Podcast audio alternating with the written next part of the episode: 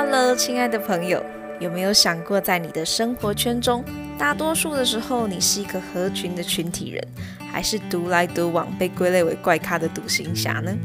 会不会有时候跟一群人相处看似开心，却又觉得找不到归属感？或是独行的你，其实也渴望融入人群呢？欢迎收听《听听 s 补给站》的第六集。今天要与大家分享关于不同性格的我们在生活中与他人和自己相处的平衡。好啦，准备好了吗？让我们开始吧。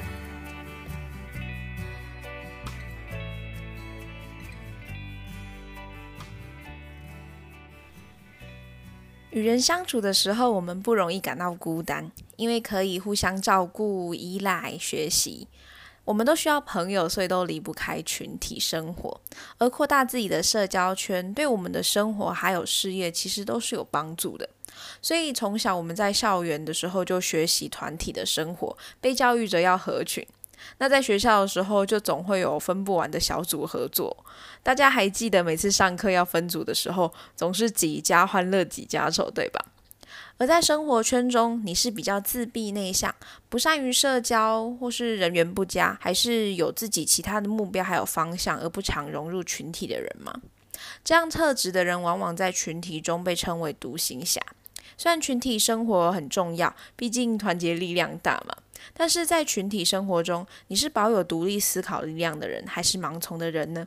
好像朋友越多，认识的人越广，就可以被定义为成功。但是独行侠的状态就真的是社交失败吗？接下来我们就来讨论几个成因吧。有时候独行侠的印象给人家一种孤僻呀、啊、别扭的感觉。那有没有想过，其实就是性格所影响的呢？之前在分享内向者安静的力量的影片当中，提到内向性格的人，有时候会觉得自己跟世界格格不入，因为这个世界大多奖励外向者，大家认定善于言辞啊、说话大声、勇于表达的人，还有个性外放的人就是自信的。那相较于那些说话温柔的、话少的人，就容易被误会不合群，甚至有反社会人格。久了之后，内向者可能就会遗忘自己的优点，会忘记自己有多好。但其实内向者就像其他人一样，也会喜欢相聚欢乐的气氛。只是在一段时间之后呢，内向者会需要一段独处的时间，远离人群才会感觉到充电。但这些特质并非是一件坏事。跟人家相处的时候呢，安静能够使我们更耐心地听完别人表达的事情，在沉思之后呢，说出更有意义的话。而且独处的时候，往往能够让人家有更多的反思，倾听内在的声音，反而是一种沉稳安静的力量。那你有可能有时候是偏外向的，也有可能是偏内向的，或是同时都有的综合性格的人。其实无论你是哪一种性格，在这个资讯流动快速、浮躁生活步调中，静下来的时刻能够让我们的身心找到一个偷闲安静的角落。所以不妨偶尔当个独行侠，可以学着享受独处的时间。别觉得孤独是一个缺点，其实这是一份给自己的礼物。就像之前在第三集节目中有提到的，大家都需要自己的 me time，我们都需要一个属于自己的时间，把自己归零，也算是一种与自己产生连结的时刻吧。那在判别群体或是独行的时候，常常就会以合不合群来定义。有时候，当一个合群的人，可是却违背当下你真正想做的事情的先后顺序的时候，也许你得到了归属感，还有安全感，感觉自己是一个合群的人，但却可能在结束跟别人的行程之后，你原有的计划因此而延迟，或是你其实对这个安排你的参与性质本来就不高，导致你不但没有办法享受当下跟一群朋友相处的氛围，却也没能完成你预期想要做的事情。我在大学的时候，下了课的安排大概就是运动健身、吃饭，然后完成自己那天的待办事项。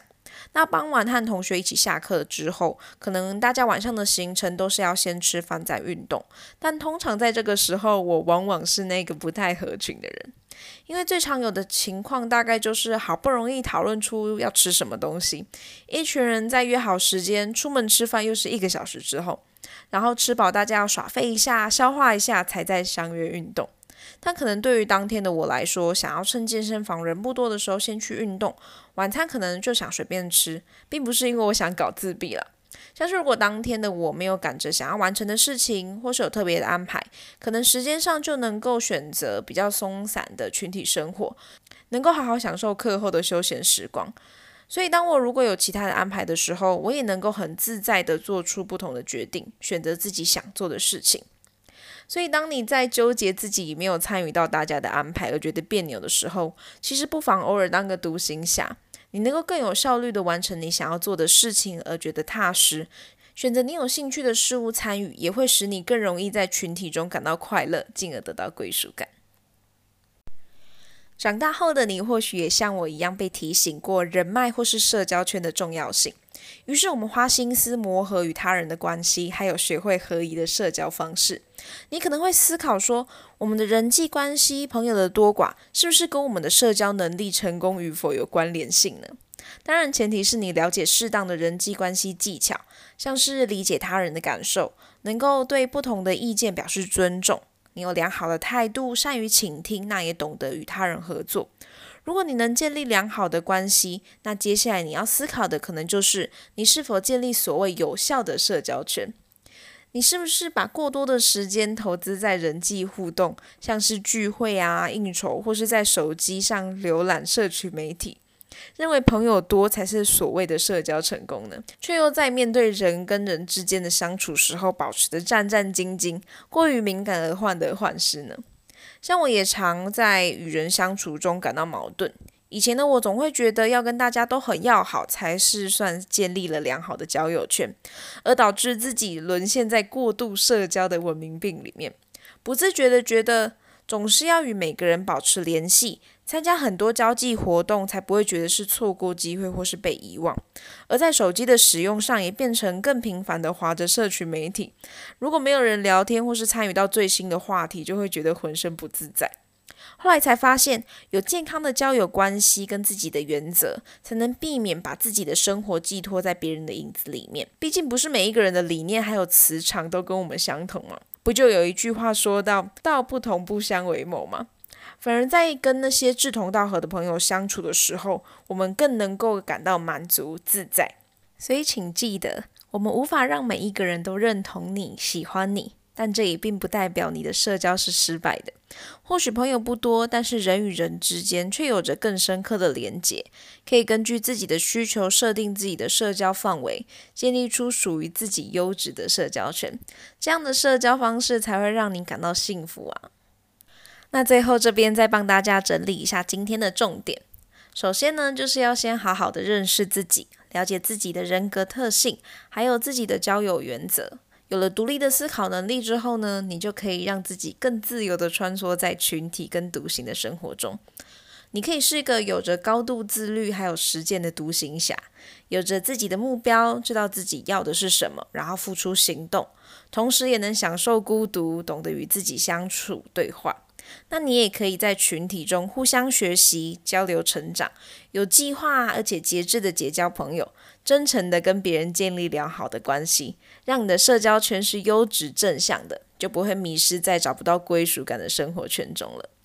亲爱的朋友，如果现在的你有点迷失在社交里了，不妨停下来思考一下自己追求的是什么？你是否徒劳无功的在群体中建立关系呢？那听完今天的节目，有好好整理一下自己的交友圈了吗？如果你是独行侠，那也别担心，只要你有自己的方向，你还在与其他独行侠相遇的路上呢。找到志同道合的独行侠之后，你们就是一个群体啦。好啦，那今天的分享就到这边喽。期许我们都能够在群体跟独行的生活圈中，学会造就别人，并同时成就自己，找到属于自己的归属感。那最后呢，还是要谢谢你再次收听我们的节目。如果你喜欢我们，欢迎在 Instagram Story 标记我们，或是在 iTunes 帮我们打新留言，就能把故事分享给更多的朋友，让更多人可以听到这个节目喽。那也别忘了好好谢谢今天的自己，带着动力继续新的一周吧。我是 Ting，Tintings 补给站，我们下周见。